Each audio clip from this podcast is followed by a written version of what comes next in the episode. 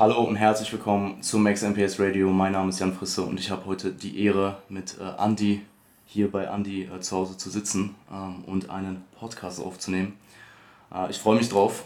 Ich denke, ich habe ein paar gute Sachen notiert. Ähm, es gibt kein festes Thema per se, aber ich habe mir deinen Content in den letzten sechs Monaten oder so reingezogen und äh, habe mir Dinge notiert, die ich interessant finde. Und ähm, wie wäre es, wenn du dich einfach mal kurz vorstellst? Ich denke, die meisten haben dich auf dem Schirm, aber für den einen oder anderen, der dich nicht kennt. Ja, danke für die, danke für meine Einladung von dir in meine Wohnung. Mein Name ist Andreas Bürzel. Ähm, ich bin glücklicher Besitzer vom Jumala Gyms, das Gym in Wien. Mhm. Eigentlich eine, eine Welt, die so war es geplant, autark sein soll, ist sie nicht, noch nicht, vielleicht irgendwann einmal. Ähm, das heißt, das Ziel war, das sollte, oder es ist oft ein Ziel von Selbstständigkeit oder von einem Unternehmer, dass man so weit wie möglich unabhängig wird oder unabhängiger wird und selber eigentlich sein ja, Schicksal schmieden kann, sagen wir so mal. Und das versuche ich zu machen mit einem immer mehr anwachsenden Team, das mittlerweile 27 Mitarbeiter, aus 27 Mitarbeitern besteht. Und wir kümmern uns im Endeffekt, um das kurz zu fassen, um Training, wobei die übergeordneten Gründe von Training doch im Vordergrund stehen. Und weil, wie du wahrscheinlich weißt, die wenigsten gehen wirklich mit dem Endziel, ich möchte Muskelmasse aufbauen oder Körperfett abbauen oder Kraft aufbauen ins Fitnessstudio, da steht noch irgendwas drüber. Und das, was drüber steht, ist sehr interessant. Und wenn man das auch behandelt, egal ob jetzt direkt oder indirekt, bewusst oder unbewusst, dann glaube ich, hat man sehr, sehr gute Karten, dass man erfolgreich wird. Sehr cool. Ähm, mich würde erstmal grundsätzlich interessieren, was treibt dich an? Ach das ist eine hochphilosophische Frage und die mhm. stelle man sehr oft selber. Das mhm. ist äh, die Frage, ähm, was treibt generell. Was treibt dich aktuell an? Ich kann nur sagen, was mich früher angetrieben hat. Früher hat mich sehr stark angetrieben, dass ich es anderen beweisen wollte. Mhm. Ähm, ich muss sagen, dass es aktuell noch immer so ist, dass ich sehr viel Motivation aus, sagen wir mal so, aus Schmerzen raus, rausziehe. Ich, ich kenne mich mittlerweile und ich weiß, dass egal ob, egal ob vor einem Beziehungsende, egal ob vor, einer, vor einem beruflichen Misserfolg. Ähm, ich bin nicht der Typ, der sich nach hinten lehnt, die Decke anstarrt und, und verzweifelt, sondern ganz im Gegenteil, ich kann das nicht auf mich sitzen lassen und muss was dagegen machen. Ähm, das heißt, das treibt mich an. Ähm, und was mich antreibt, antreibt aktuell ist, ich kenne die Alternativen und die Alternativen sind sind nichts für mich. Ähm, also weniger machen ist aktuell nichts für mich. Also ich muss, ich muss das machen, was ich mache, weil ich habe die Alternativen ausprobiert und sie sagen, man könnte, man könnte das sehr pessimistisch ausdrücken, man wählt das geringste Übel. Man kann es natürlich auch sehr optimistisch ausdrücken, ja, aber das wäre pessimistisch und ich bin der Meinung, das Leben ist ein Drama ähm, oder teilweise ein Drama, aber mit sehr vielen schönen Sachen. Ich möchte kein normales Leben haben. Ich möchte ein Leben haben am Ende, wo ich Geschichten erzählen kann, wo ich eine Achterbahnfahrt hinter mir habe. Ich möchte viele Erlebnisse haben. Warum? Vielleicht finde ich es irgendwann mal raus. Aber ich kann mit, ich kann mit unspektakulären Alltagen nichts anfangen. Ich, und wie gesagt, es ist jetzt nicht, das ist gut und das ist schlecht. Mhm Vielleicht, vielleicht ändert sich meine Meinung und ich will mich irgendwann einmal mehr zur Ruhe setzen. Aktuell ist das nicht drinnen, aus welchem Grund auch immer. Ähm, ich, möchte, ich möchte einfach was hinterlassen, ich möchte was erreichen, ich möchte, ich möchte eine Legende sein, werden, ich möchte inspirieren und zwar diejenigen, die sie inspirieren lassen möchten oder die, die da die gute Sachen rausziehen können. Auch das ist natürlich, auch das, es, es gibt einfach 100.000 Ansichten, Wege, Prinzipien, Werte, Möglichkeiten. Und ähm, man muss, glaube ich, man muss es vorleben. Und eine Sache habe ich gelernt über die Jahre, und die lerne immer wieder, jeden Tag. Intelligenz ist nicht entscheidend. Ähm, Ausbildungen sind nicht entscheidend. Es ist wirklich nur entscheidend, dass man es macht. Ähm, ich stelle mir zum Beispiel vor jeder Challenge vor, ähm, die wir jetzt machen. Wir haben auf YouTube dieses Format. Ich rede mir das ein, wenn ich es nicht mache, wer soll es dann machen? Und ja, vielleicht ist es ein bisschen selbstverherrlichend, aber es hilft mir und es bringt mich weiter, auch im Unternehmen. Ich habe, hab mir damals gedacht mit dem Gym, wenn ich jetzt nicht diese Art von Gym aufbaue, wird es keiner aufbauen. Ob das jetzt stimmt oder nicht, sei mir dahingestellt, aber das treibt mich an. Und weil so viele plappern einfach nur und reden nur und machen aber nichts. Ähm, und es inspiriert einfach. Machen inspiriert. Mhm. Und das gibt mir auch ein gutes Gefühl, weil ähm, wenn man andere begeistert und andere motiviert und inspiriert, äh, kommt sehr viel Dankbarkeit zurück und ähm, einen Mehrwert liefern auf diese Art und Weise äh, führt natürlich zu gegenseitiger äh, Befruchtung. Sehr cool. Ähm, du hast gestern in deiner Story gepostet, dass der Drang, immer etwas zu machen, ob, ob es eben Fluch oder Segen ist. Ich habe Segen angekreuzt oder Segen angeklickt. Was denkst du selber? Es ist, ja, es ist auch gleiche Antwort. Mhm. Es, ist, es ist Segen für mich, mhm. ähm, weil das Gegenteil fühlt sich nicht so richtig an. Es fühlt sich einfach nichts machen, fühlt sich nicht richtig an. Ich muss, es ist in mir drinnen. Man kann jetzt unterschiedliche, unterschiedliche Psychologen zitieren, wie Adler zum Beispiel, der eben sagt, dass zum Beispiel Kreativität, und ich bin ein sehr kreativer Mensch, ähm, auf sexuelle Probleme zurückzieht. Ja, habe auch schon sehr viel darüber nachgedacht, dass zum Beispiel ähm, es gibt unterschiedliche Herangehensweisen, aber das ist ein zu Tode philosophieren, weil äh, genauso wie die ganzen Bücher, Bücher lesen ist cool, Bücher lesen ist wichtig, aber, oder gleichzeitig, ist es so, dass je mehr Bücher du liest, umso mehr findest du sowieso Argumente für alle Sichtweisen. Und irgendwann stimmt einmal alles und wenn alles stimmt, stimmt gar nichts mehr. Und dann lernt man, dass man im Endeffekt einfach sich entscheiden muss und das können die wenigsten. Auch ich hadere damit oft und ich pack das nicht, weil Entscheidungen treffen und die Entscheidung durchziehen ist der Weg zum Erfolg. Immer. Egal ob in der Beziehung, egal ob im Beruf, egal beim Aussuchen einer, einer, einer, einer, einer Gartengarnitur, einer Couch, Entscheidungen treffen ist das Wichtigste. Vor allem hat man eh fast nie die Möglichkeit, sich mit einer anderen Entscheidung zu vergleichen. Und das macht alles einfach. Das geht nur in der, in der Fantasie, aber nicht in der Realität. Rein aus Interesse, was hat dir geholfen, schneller und effizienter Entscheidungen zu treffen? Das muss ich sagen, das einfach das Wissen, ähm, das Wissen, dass man das Abwarten nicht die Entscheidung oft nicht erleichtert. Und wenn man schon, ähm, wenn man schon lange über eine Entscheidung nachdenkt, soll ich A wählen oder B wählen, dann ist es meistens eh scheißegal, sonst würde nicht tagelang darüber nachdenken müssen.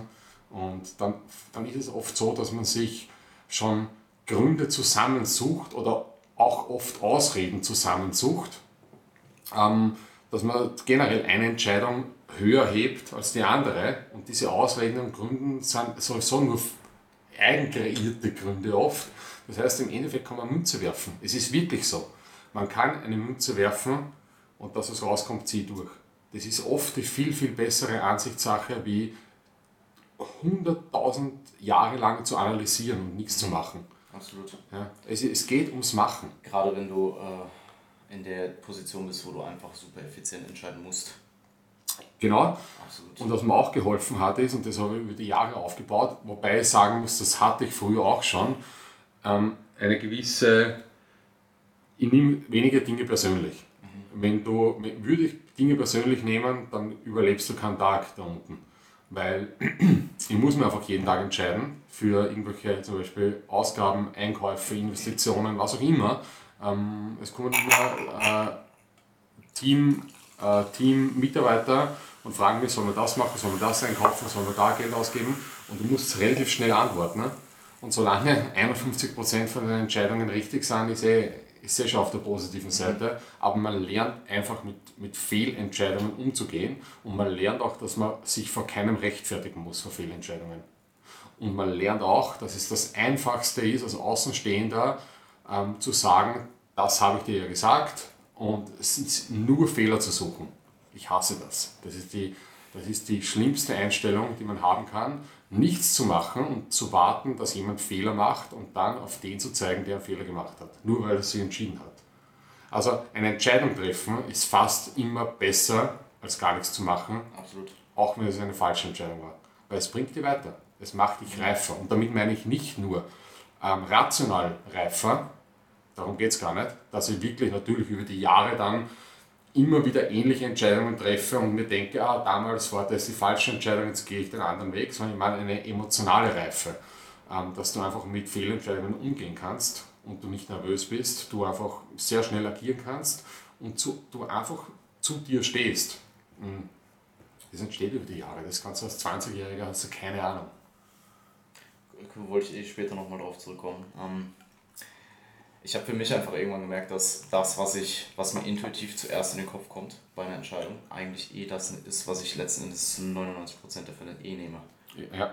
Und dementsprechend habe ich mir angeeignet, einfach die intuitive Entscheidung zu nehmen. Intuition hat schon, hat schon einen, äh, einen Grund.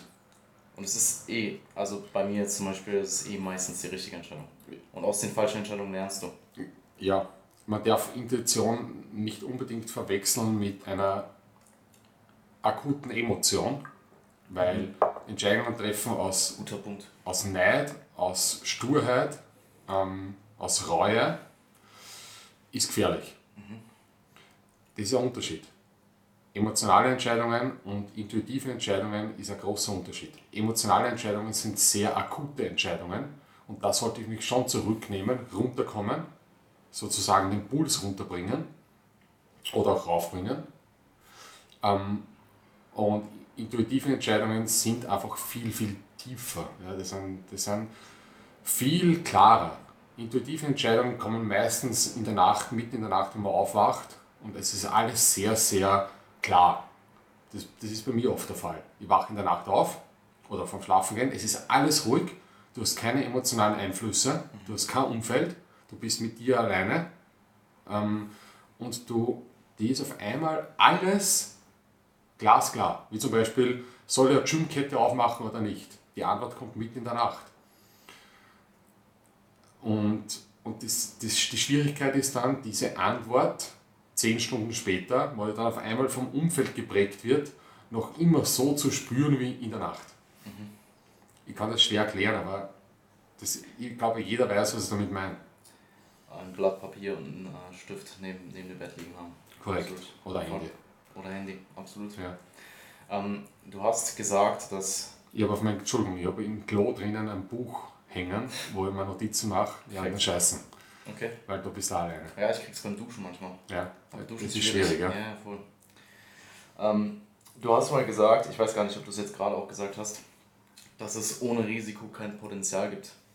Und mich würde interessieren, was so retroperspektiv die letzten Jahre bei dir die größten Risiken waren, die du eingegangen bist. Äh,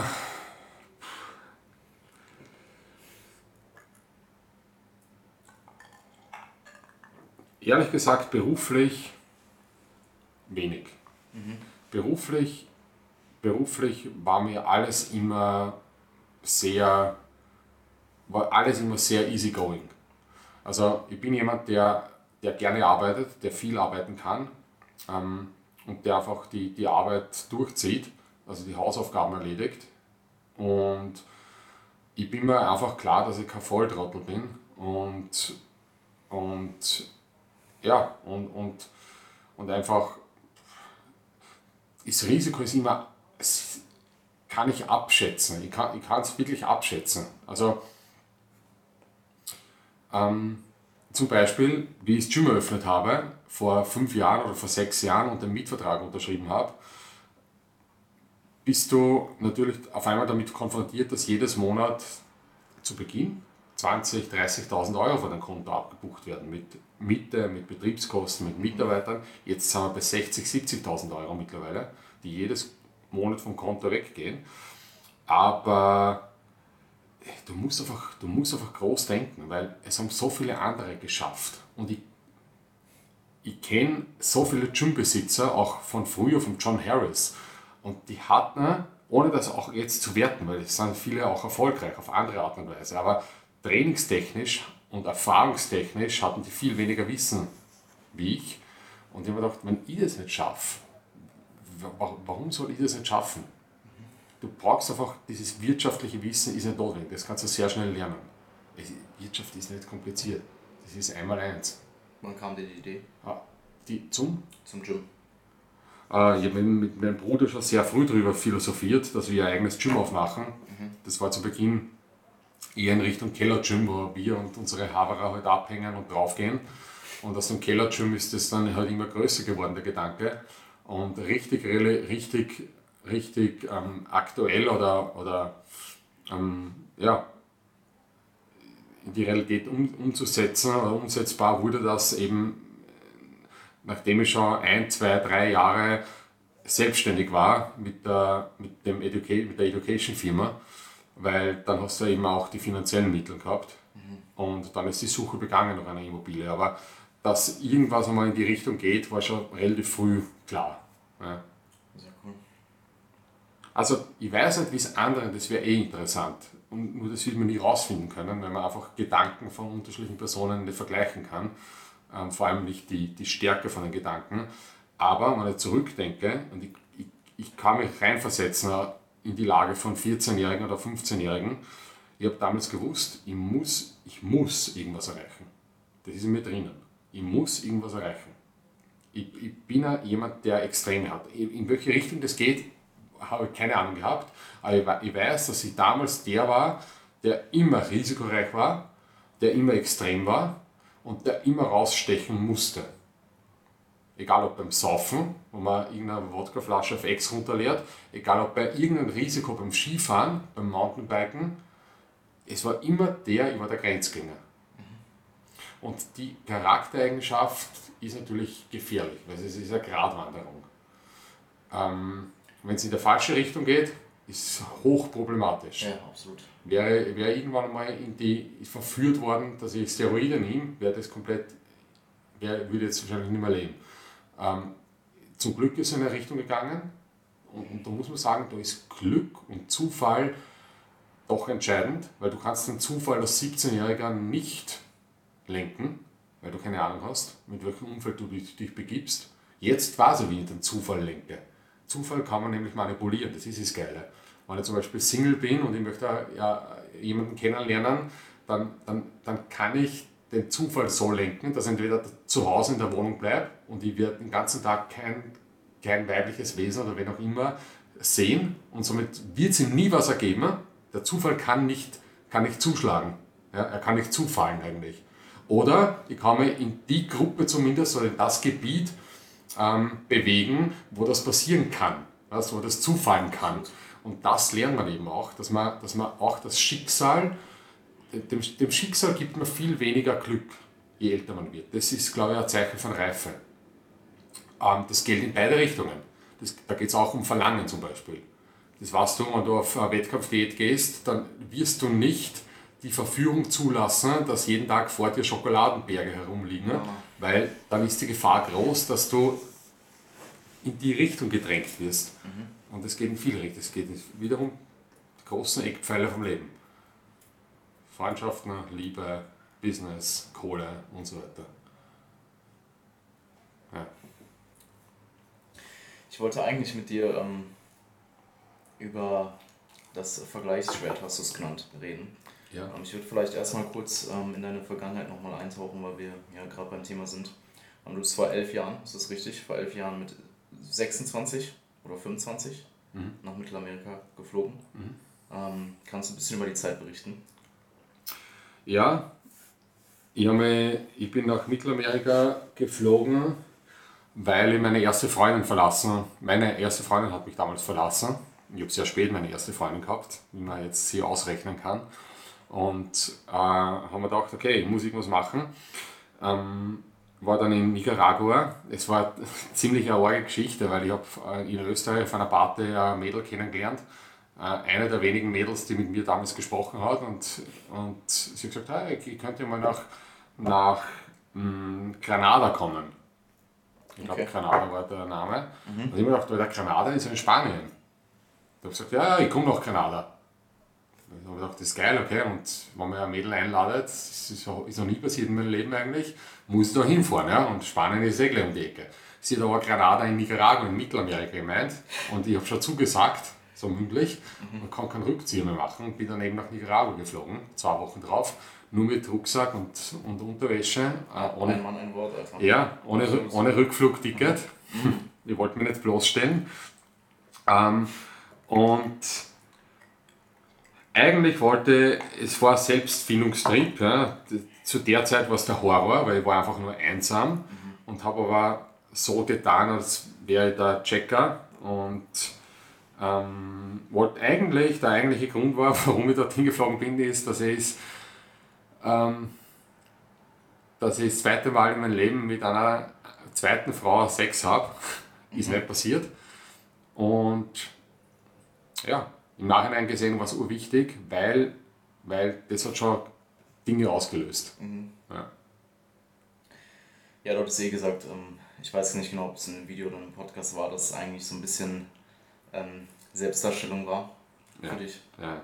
Und dass die äh, Darstellung, äh, wie es dann im Endeffekt war, in der Realität doch sehr differenziert war. Ja. Und dazu, ähm, wenn du die Eier, wirklich die Eier, aufbaust, dass du Klartext redest und kein Mensch ist hundertprozentig ehrlich, mhm. unmöglich, das sollte wahrscheinlich auch gar nicht so sein, aber wenn du die Eier hast, das zu sagen, was sich alle denken und was alle fühlen und was alle nicht sagen können, wenn du der bist, der das macht, dann bist du der King. Da kannst du alles, da bist du wirtschaftlich der King, du kannst alles verkaufen, du redest den Menschen aus der Seele, du gibst ihnen Möglichkeiten, sich auch ähm, wohler zu fühlen in ihrer Haut. Und ja, das ist, das ist wirklich entscheidend. Vorleben und inspirieren ist einfach entscheidend. Das ist ein Druck, aber ähm, ist einfach notwendig.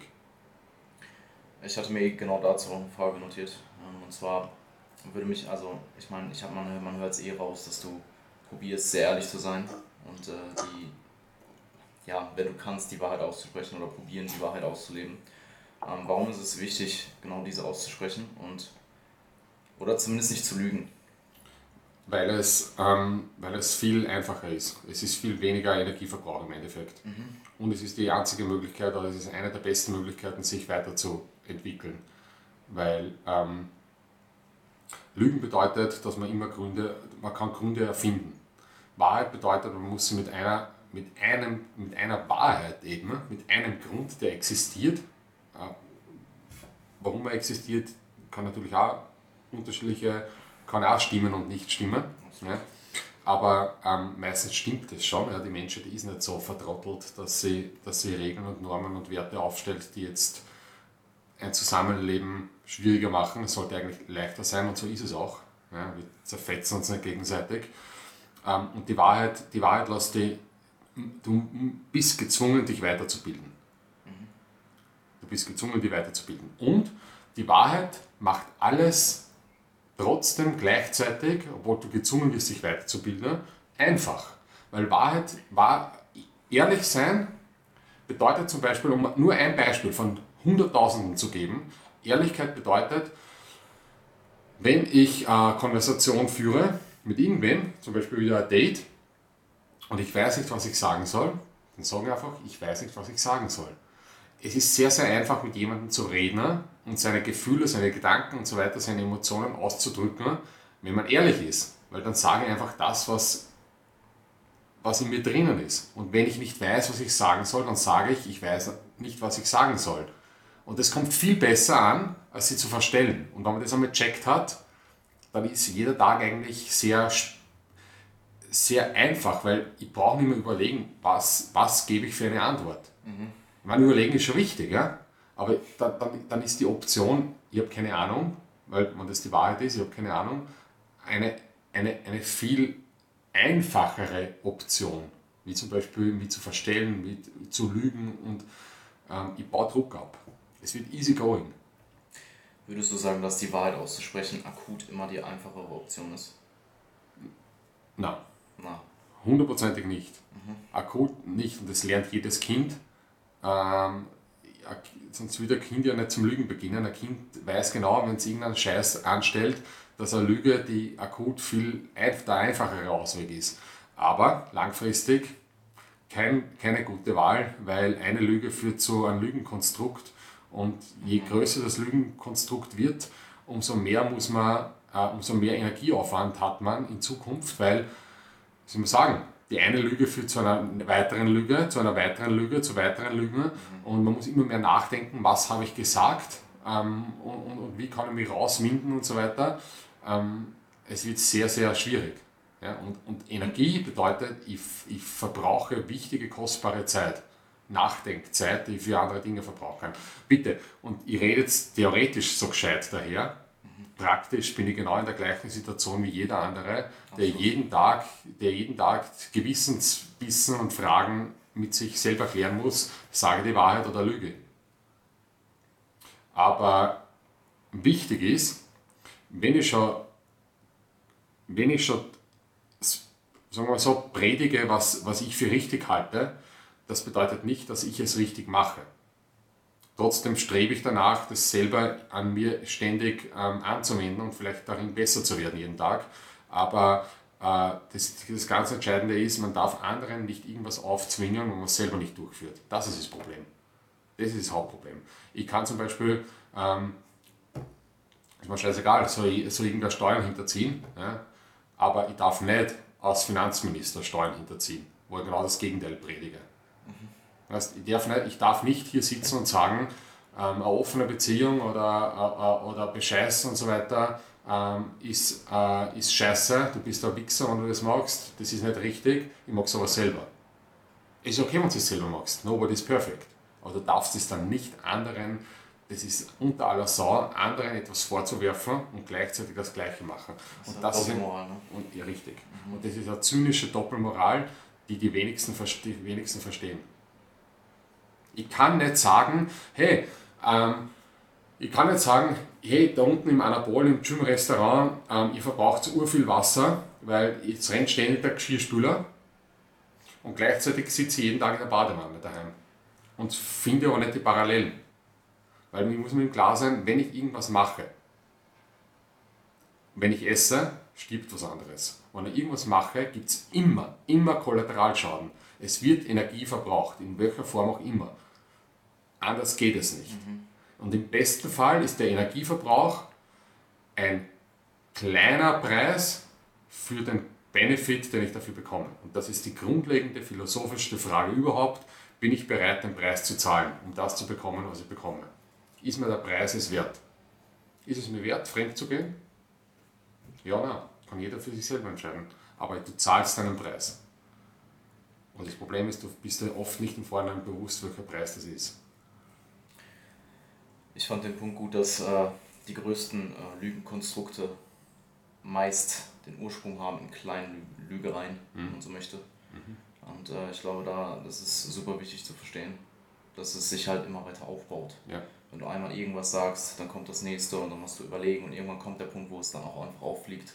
Ja. Und dann geht dir alles durch. So. Ja, das nennt man, das ist die konstruktive Erklärung von Karma, mhm. würde ich sagen. Weil Karma ist ein bisschen esoterisch aber Karma bedeutet nichts anderes wie, ähm, du kannst jetzt Problemen aus dem Weg gehen, aber das heißt nicht, dass das Problem entschärft ist oder weg ist. Wie gehst du damit um, wenn du äh, Leuten Dinge sagst, ähm, ehrlich aussprichst und das deren Gefühle verletzt? Naja, da, da ist die Frage, ob eine weiße Lüge eben nicht besser ist als, ähm, als die Wahrheit soll ich wirklich, wenn mich jemand fragt, schau gut aus in den Kleid, soll ich wirklich antworten, na, du schaust, du, das, du schaust fett aus? Oder soll ich sagen, ja, ist, ist okay. Auch hier, wenn man Sam Harris, glaube Sam Harris liest, ähm, na, über Lügen, Lying, das Buch, ähm, da treibt es da, da komplett in den Wahnsinn, wo zum Beispiel ja Beispiele gibt, mit, ähm, und, und das beantwortet, beantwortet vielleicht die Frage, weil man sollte schon eine gewisse Sensibilität aufbauen und das ist eine emotionale Reife. Ähm, es ist ein Unterschied, ob ich auf die Straße rausgehe und sage, du bist eine schiere Sau, du bist schier, du bist fett weil keiner fragt nach dieser Meinung. Mhm. Ja? Ähm, die Frage ist, werde ich wirklich danach gefragt? Ja, du wirst danach gefragt. Und, Sanare, du wirst gefragt. Genau, und dann ist, die, dann ist immer die Sache, wie antworte ich? Ja? Wenn, stell dir vor, die Situation, das steht in dem Buch drinnen, äh, nach einer 60-jährigen Ehe liegt der 80-jährige Mann oder die 80-jährige Frau im Sterbebett und fragt im Sterbebett fünf Minuten bevor sie stirbt den Ehemann, ob er sie jemals betrogen hat. So würde ich sagen, ja oder nein? Fünf Minuten bevor die Frau stirbt. Schwierige Frage. Schwierige Frage. Ja?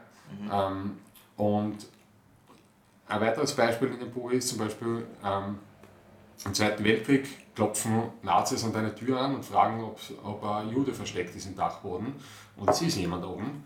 Was sagst du? Ja oder nein? Jeder würde sagen, na, lügen. Ja? Es gibt aber auch noch eine andere, und das ist eben die Antwort auf die Frage, eine andere Möglichkeit, nämlich es gibt noch immer die Möglichkeit, jemanden davon zu überzeugen, dass das, was er vorhat, falsch ist. Das heißt, man muss nicht immer mit Ja und Nein antworten. Man kann ja zum Beispiel eine Antwort geben, ich möchte die Frage nicht beantworten. Und das kann man auf unterschiedlichste Arten und Weisen ausdrücken. Oder ich kann sagen, ähm, was ich generell von der Situation halte ähm, und, und kann versuchen, mein Gegenüber von, einer, von dieser Fragestellung überhaupt abzuwenden, wenn es eine schlechte Fragestellung wäre. Also es gibt, es gibt nicht nur Wahrheit und Nicht-Wahrheit, es gibt auch was dazwischen vielleicht, was noch immer nicht Lügen bedeutet. Ähm, ähm, also ich glaube, du kannst auch oft deine Meinung einfach aussprechen und gleichzeitig Empathie zeigen für die andere Meinung. Ja. Das kann ich sehr gut. Auch, es ist auch vollkommen okay, wenn Leute unterschiedliche Meinungen haben. Ich glaube, da, da ja. kommen sehr viele Leute dort nicht drauf klar. Hundertprozentig. Wenn jemand eine andere Meinung hat. Richtig. Und, ähm, das hat nichts mit dir persönlich zu tun. Mhm. Der, der Meinung bin ich auch. Ähm, gehen wir vielleicht darüber, äh, da einfach rüber. Du sprichst oft davon, dass, dass du nichts persönlich nimmst oder probierst nichts persönlich zu nehmen. Ähm, wie entwickelt man dieses Mindset? Und würdest du sagen, dass das auch für eine Normalperson in dem, in dem Ausmaß wichtig ist, wie es jetzt vielleicht für dich wichtig ist? Hm. Ähm, das Mindset entwickelst du über die Jahre Arbeit, die du reinsteckst, über deine Erfahrung Du musst es selber reflektieren, du musst es selber hinterfragen, du musst dein Leben Revue passieren lassen und das geht, eine gute Möglichkeit ist, eine Biografie zu schreiben, also du musst damit auseinandersetzen, eine andere gute Möglichkeit ist, zu einer guten Therapeutin oder zu einem guten äh, Therapeuten zu gehen und diese Dinge durchzusprechen. Ähm, es gibt unterschiedliche Möglichkeiten oder eben Recherche, mit Leuten reden, aber ähm, die Sache ist halt, wenn du nicht wenn du, wenn du dich ständig von anderen beeinflussen lässt, das heißt, du, die, die ist, wir reden ja von einer gewissen Gleichgültigkeit. Gleichgültigkeit ist wieder ein bisschen ein negativer Ausdruck, aber er ist ein ganz, ganz wichtiger Ausdruck, weil ich möchte ja trotzdem hinter mir stehen und je älter ich werde, je fortgeschrittener ich bin, desto mehr bin ich mir wichtig und ich muss nicht mehr auf andere hören. Und so ist das Leben aufgebaut. Ich muss als Fünfjähriger auf meine Eltern hören und auf meine Eltern vertrauen, aber nicht als 25-Jähriger. Das heißt, da, da, da ist es glasklar. Ähm, und das Problem ist, wenn ich nicht diese Fähigkeit aufgebaut habe, dass ich hinter mir stehe, dass mir andere beeinflussen, dass ich da als Empfänger ständig vom Sender abhängig bin von meiner Stimmung, dann werde ich nur gelenkt, dann werde ich nur manipuliert und ähm, ich kann keine eigenen Entscheidungen treffen, weil ich emotional ähm, wenn, weil ich mich emotional immer aus dem Konzept bringen lasse. Und das propagiere ich sehr, sehr stark in meiner Firma, dass äh, es viel mehr, viel, viel mehr, und bitte, das ist meine Meinung, Empfängersache ist äh, als Sendersache. Natürlich hat der Sender gewisse, gewisse, gewisse Verantwortung, wie er was sagt. Keine Frage, ja? wie er mit jemandem redet. Aber und das ist ein großes, großes, großes Aber. Es, und so ist das Leben. Wenn, wenn du immer nur die Verantwortung auf den Sender gibst und sagst, hey, das hast du falsch gesagt, damit hast du mich verletzt, das passiert so oder so. Egal, ob der Sender ein Wichser ist oder einer der liebsten Menschen in deinem Leben, er wird Sachen sagen, verbal und nonverbal, die dich verletzen. Mit einem Blick, mit einem falschen Wort, mit einfach ähm, vielleicht Unkonzentriertheit. Das heißt, du wirst so oder so von deinem Umfeld ständig verletzt, wenn du dich verletzen lässt. Mhm. Ähm, und das können die liebsten Menschen machen. Ja, es genügt ein falscher Blick. Ich, ich, lebe das tagtäglich im Gym. Du gehst rein, ich bin fertig, ich bin auf Diät, meine Schilddrüse ist im Arsch, ich bin müde, gehe rein, äh, jemand grüßt mich, ich sage einfach dere, schaue mir aber vielleicht nicht an, weil ich meine Gedanken irgendwo bin und der denkt sich, was für ein Wichser, warum schaut mir da nicht in die Augen? Obwohl ich das gar nicht schlecht gemeint habe. Das ist nicht meine, nicht immer meine Verantwortung, sondern seine Verantwortung, jetzt darauf zu reagieren als Empfänger, nämlich entweder nachzufragen, hey, wie war das gemeint, warum schaust du mir in die Augen? Und dann kann ich mich, äh, dann kann ich dazu Stellung nehmen. Ähm, und das ist ganz, ganz entscheidend. Also ich bin ein mega Fan davon, dass man das musst du aufbauen. Die anderen sind nicht schuld, du bist schuld. Es wird auch sehr viel äh, rein interpretiert. Also oft, oft meinst du es vielleicht auch einfach gar nicht so. Genau. Also du willst jetzt in diesem Moment nicht absichtlich der Person schaden, indem du sie nicht anguckst. Ja, richtig. Und ja. da gibt es sehr gute Bücher vom Schutz von Thun, ähm, so heißt der Typ, nämlich über Kommunizieren. Das sind vier Bände, was genau um diese vier Ohrenprinzipien geht, wie man etwas aufnimmt. Und die meisten nehmen es auf eine emotionale Art und Weise auf, auf eine persönliche Art und Weise, als persönlichen Angriff, was gar nichts damit zu tun hat. Und das kannst du, wenn, ich, wenn du mich fragen würdest, was ist die wichtigste Eigenschaft von Unternehmer, würde ich sagen, ähm, du darfst nichts persönlich nehmen. Das ist ein guter Punkt. Ja. Absolut. Ähm, vielleicht abschließend nochmal, um auf die Thematik bezüglich Selbstbewusstsein einzugehen. Du hast irgendwo gesagt, ich weiß wieder nicht, wo es war, in einem Video oder einem Podcast, dass du vor fünf Jahren sehr viel weniger Selbstbewusstsein hattest als ja. jetzt. Ja. Was hat sich seitdem getan? Was hat sich entwickelt? Hm.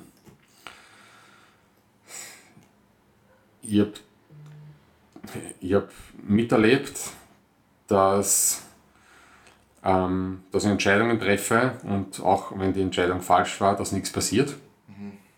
Konkretes Beispiel: Ich sitze hier an dem Tisch, habe ein Date, stehe auf, möchte mit dem Mädel schmusen und entweder gelingt es oder es gelingt nicht. Und wenn es nicht gelingt, passiert nichts. Mhm. Und wenn du das 10 Mal, 15 Mal, 20 Mal machst, dann, ähm, dann, dann, dann im Krafttraining würde man sagen, und das kennt auch jeder, man gibt seine Toleranzschwelle immer weiter nach oben. Und das habe ich gelernt. Es ist, a, es ist die Erfahrung. Und, und es, ist, es beginnt mit einem kleinen Risiko. Man muss nicht gleich das größte Risiko eingehen. Man muss einfach nur, vielleicht, wenn ich morgen aufstehe, mir vornehmen, hey, die erste Person, die ich triff, mit der versuche ich einen Smalltalk ähm, zu beginnen. Oder die erste Person, die erste fremde Person äh, grüße und der schaue in die Augen. Die kleinsten Sachen. Wenn ich das einmal zehnmal hintereinander mache, okay, abgehakt. Geht schon automatisch. Und dann kommt der nächste Schritt, dann kommt der nächste Schritt. Und, und, und, und so muss man es sehen, wenn man es so sieht, so mit einer gewissen Neugier. Ich habe da im Schlafzimmer auf meinem Kasten oben so Prinzipien hängen. Ähm, und da steht Neugier oben. Dann, dann und, und ich, bin, ich bin teilweise ein Fan von Jordan Peterson, nicht komplett, aber teilweise. Und es stimmt ich bin ein, mega Fan davon, du musst einfach dein eigenes Leben unter Kontrolle haben, im Kleinsten, im Kleinsten, ne, bevor du die über die Umwelt und über die Politik und über alles andere aufregen kannst, weil wenn du es selber nicht drauf hast, wie kann, es ist so einfach Fehler zu finden bei anderen. Raum ist eher aufgeräumt hier. Ja, ja. Ähm, ja, du hast äh, auch davon gesprochen, dass du, oder dass jeder Mensch Ängste hat, Selbstzweifel. Und äh, ich glaube, ein guter Punkt, den du gebracht hast, ist, dass egal was im Endeffekt, also in den wenigsten Situationen ist das, was im schlimmsten Fall passiert, wirklich maßgeblich lebenslang schlimm und wirkt sich aus. Ja. Langfristig. Ja. Und ich glaube, wenn du das verstanden hast, dann.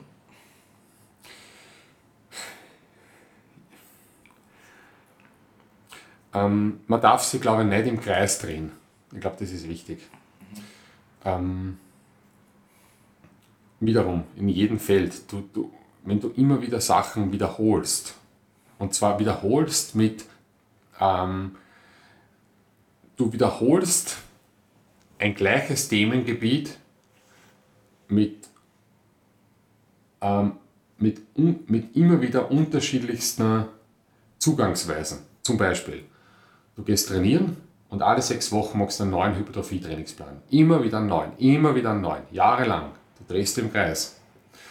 Du hast immer nur Beziehungen, die drei Monate dauern. Immer, immer, immer, immer wieder. Ähm, du bist in einem Job und kündigst immer gleich wieder, sobald es anstrengend wird, sobald es hart wird, sobald irgendwas passiert, sobald du mit deinen Mitarbeitern nicht auskommst. Immer wieder, du drehst im Kreis. Und ich glaube, das ist ein mega Problem, weil auf der Beziehungsebene würde das bedeuten, du wirst nie in den Genuss kommen, Kinder zu haben.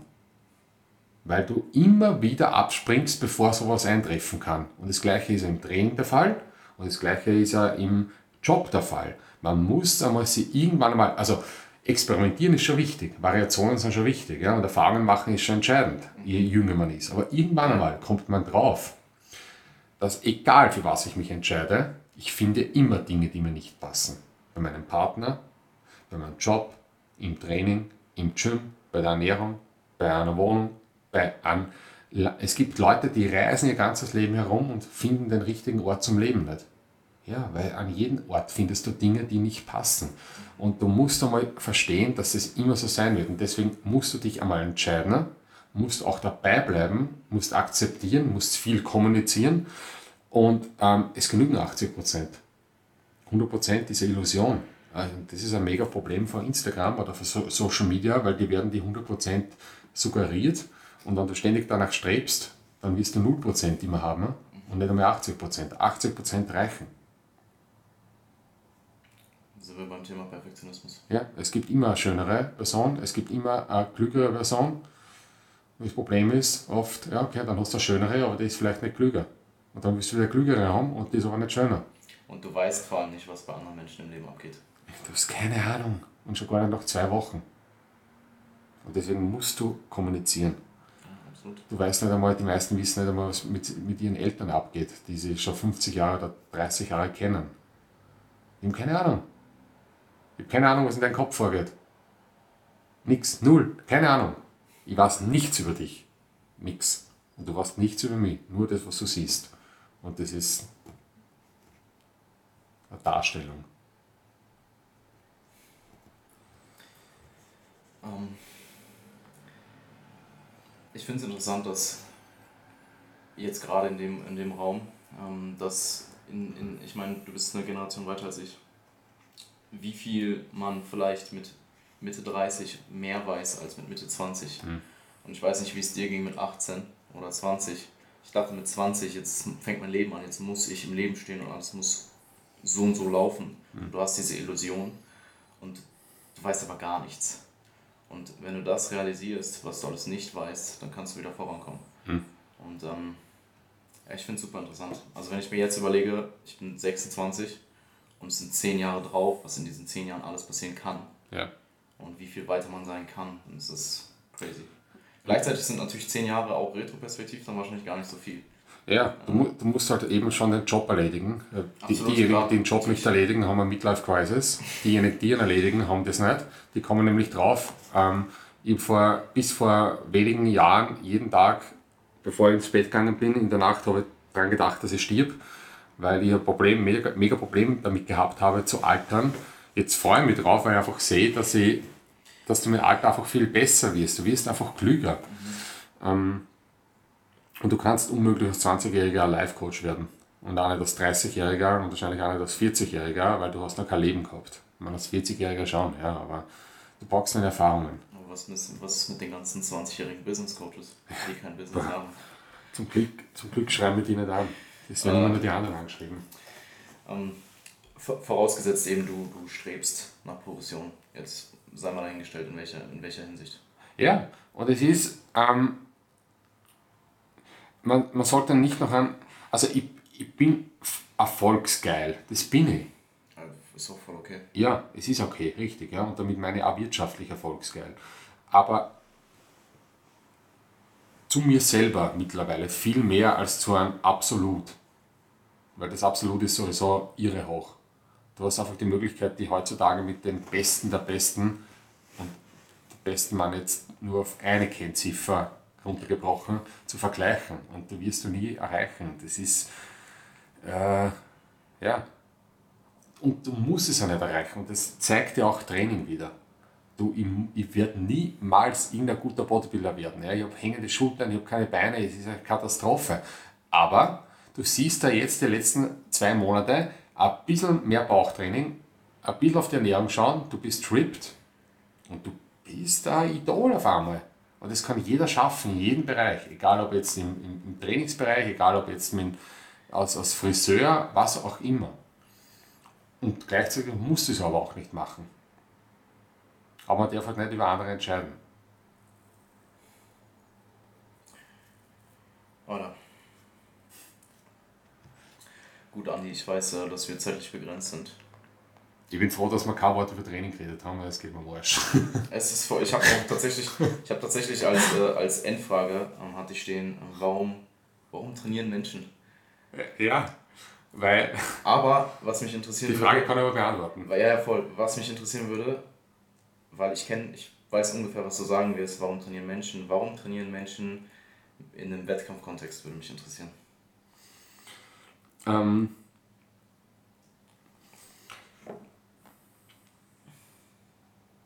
Oder was ist der Unter was würdest du sagen, ist der Unterschied zwischen einem Leistungssportler, einem Wettkampfsportler und einem normalen Gymgänger, der ja, besser aussehen möchte und stärker, möchte, stärker werden möchte? Oder beides? Punkt Nummer eins ist, wenn Training für dich der Lebensmittelpunkt ist, hast du, glaube ich, hast du sehr, sehr oft ein großes Problem. Genauso wie wenn nur Fliesenlegen der Lebensmittelpunkt ist.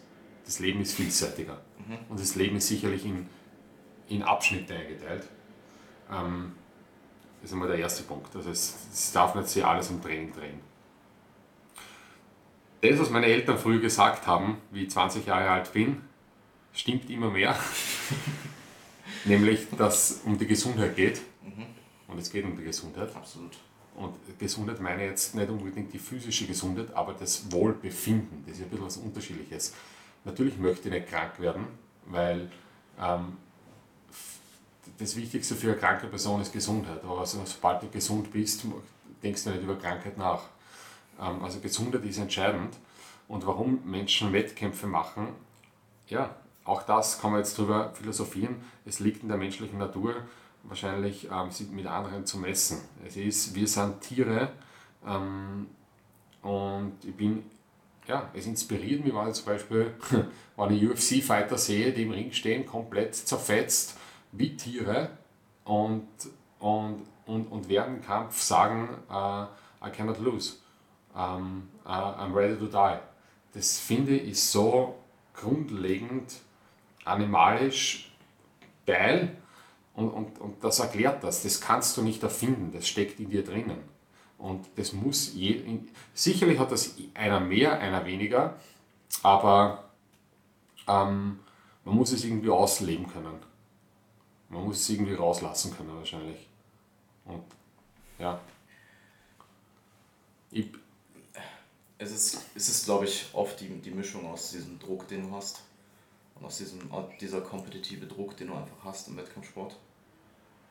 Und sicherlich auch einige andere Gründe, warum du generell trainierst.